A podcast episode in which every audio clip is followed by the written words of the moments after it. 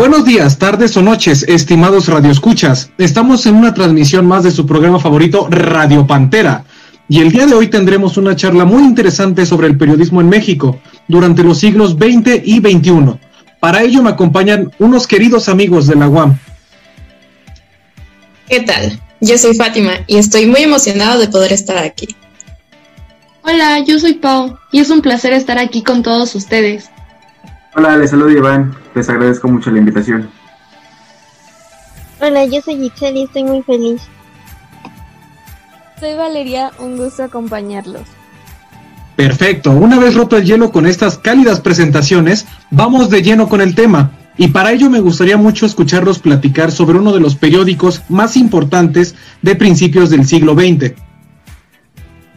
Bueno, pues les comento que el periódico llamado El Imparcial es un medio de comunicación que llegó en el año 1896 a marcar una nueva etapa en el periodismo en México, siendo esta la más moderna. Incluso los reporteros que en su momento trabajaron en el periódico lo llegaron a calificar como la esencia del periodismo. El Imparcial siguió el modelo estadounidense donde las noticias se dividían en secciones. Ya después del periódico El Imparcial le siguieron El Universal y Excelsior en los años 1916 y 1917 respectivamente. También se considera la prensa impresa como el principal y más importante medio de comunicación masiva del siglo XX. Me parece muy interesante lo que nos platicas, Iván. Itzel, ¿cuál crees que haya sido el motivo de éxito de este periódico? Pues mira, Manuel, lo principal fue que explotó exitosamente el interés despertado por la nota roja, Alteró el formato a fin de facilitar la lectura de noticias que además de ganar brevedad se multiplicaron. Consiguió el servicio de agencias de información, casi desde la aparición del diario de Espíndola. Quedó reservado para este el elogio que lo caracteriza como fin y principio del periodismo mexicano, o tal vez pudiera interpretarse sin exageración la línea divisora entre la falsedad y la verdad del periodismo moderno. Si el imparcial hubiera provocado un ajuste de la producción periodística y de las relaciones laborales, pues no alteró su función sustantiva, ni siquiera pudo evadirse de la línea de continuidad que hace del periodismo mexicano un cuerpo coherente. Más que un hito que hace del periodismo mexicano algo diferente al modernizarlo técnicamente, el imparcial fue el brazo de un gobierno caracterizado por su inteligencia fría y obicua, y con ello aunque con distinciones materiales muy agudas, es un ejemplar más de lo que la prensa mexicana ha sido desde su nacimiento, un lugar de ideas. Al triunfo de Madero, la Secretaría de Hacienda compró el periódico sin mudar uno solo de sus redactores. La fe democrática de Madero se opuso, como en tantos otros momentos, a la voluntad de los integrantes del partido antireeleccionista quienes pedían ahogar la propaganda contra el gobierno agazapada en el diario adquirido. Estoy de acuerdo contigo, Excel. Me gustaría agregar que se ha catalogado al imparcial como el inicio de una descendencia, mientras que al universal como sucesión. Félix Palavicini, quien anteriormente dirigía al imparcial, luego de la desaparición de este periódico, se dio a la tarea de fundar otro diario, por lo que reunió a algunos políticos quienes se convertirían luego en los accionistas. Algunos de ellos fueron Manuel Amaya, Luis Cabrera, Pascual Ortiz Rubio, Nicéforo Zambrano y el empresario Rafael Sánchez Viesca. Ellos se encargaron de recaudar 80 mil pesos oro nacional para dar origen al Universal, el 1 de octubre de 1916. Los talleres de este periódico estaban ubicados en la capital del país, en la esquina de Madero y Motolonía. Palavicini estaba en contra de los militares, puesto que tenía ideales muy marcados hacia el civilismo, mismos que reflejaba en sus notas y que le ocasionó la prisión y el destierro en 1927, cuando se proclamó en contra de la reelección de Obregón.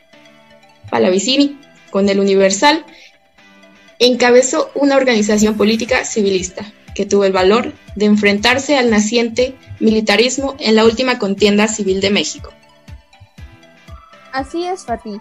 También recordemos que junto al impacto del Imparcial y el Universal surgieron varias publicaciones periodísticas que continuaron y afirmaron vigorosamente la tradición histórica del periodismo mexicano. Si nos alejamos del vendeval, podemos contemplar la permanencia orgullosa de la proposición, la discusión y el rechazo de las ideas, así como su identidad francamente periodística. Aunque esto no significa que la tradición periodística en México sea sinónimo de periodismo político, porque no debe deducirse que la coherencia de nuestro periodismo sea una discusión política. Solo debe entenderse que por ella observamos la congruencia de una actividad humana y que nos vemos autorizados a suponer que un fundamento puede expresarse. Y sé que no les parecerá extraño saber que el periodismo de nuestro país ha adquirido su máximo impulso en los días en que éste bregaba por su independencia y en épocas posteriores, ya que cada vez que un gran suceso sacude y estremece el alma popular, el periodismo mexicano tiene una alza. Por ejemplo, algo similar ha ocurrido en la literatura. Además de que muchas de sus páginas tienen una estrecha y diversa relación con las páginas periódicas, se diría que entre nuestros diarios y la prosa de nuestros civilizadores, por así llamarles, existen vasos comunicantes que no se limitan al formato de su impresión. En fin, en nuestro país la imprenta es más profunda si pensamos que el siglo pasado fue una asunción de agitaciones. El periodismo lo consigna en sus páginas al mismo tiempo que lo asimiló de tal modo que hizo indistinguible la actividad estrictamente informativa del ejercicio del pensamiento frente a la realidad reseñada. Así es fácil concluir que una línea continua cruza toda la historia del periodismo mexicano. Exacto, Vale. Me agrada que comentes que el periodismo es un pensamiento frente a la realidad. Si me permites, me gustaría explicarlo con otras palabras. El periodismo no solo se trata de informar o dar avisos, es la actividad cotidiana del pensamiento y reflexión ante nuestra realidad histórica. Es una construcción arbitraria al presente.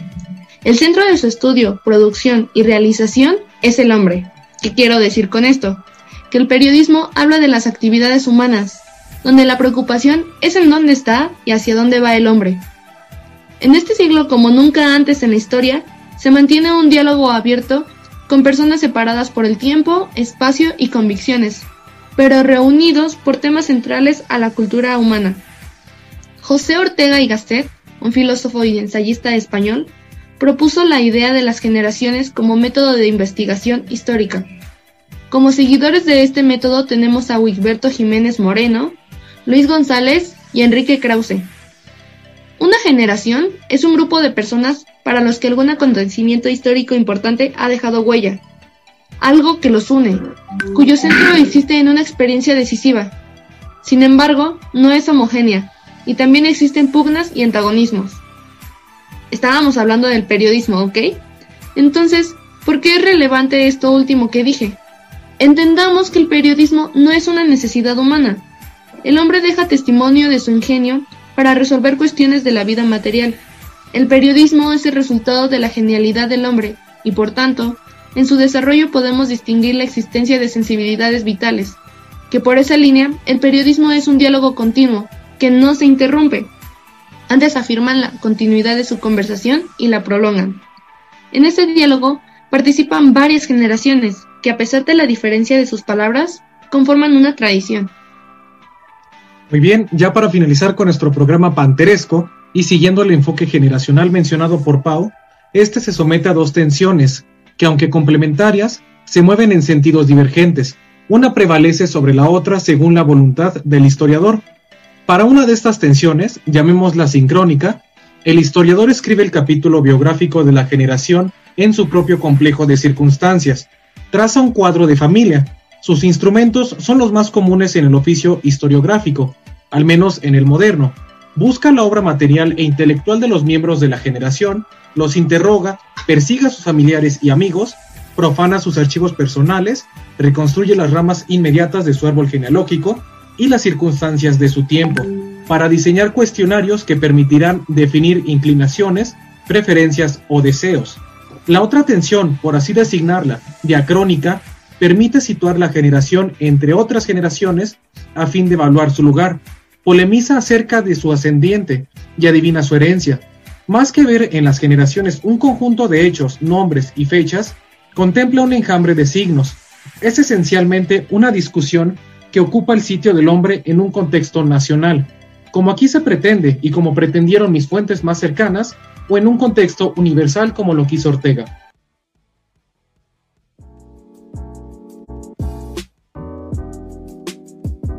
Tristemente, se ha acabado el tiempo de nuestra transmisión.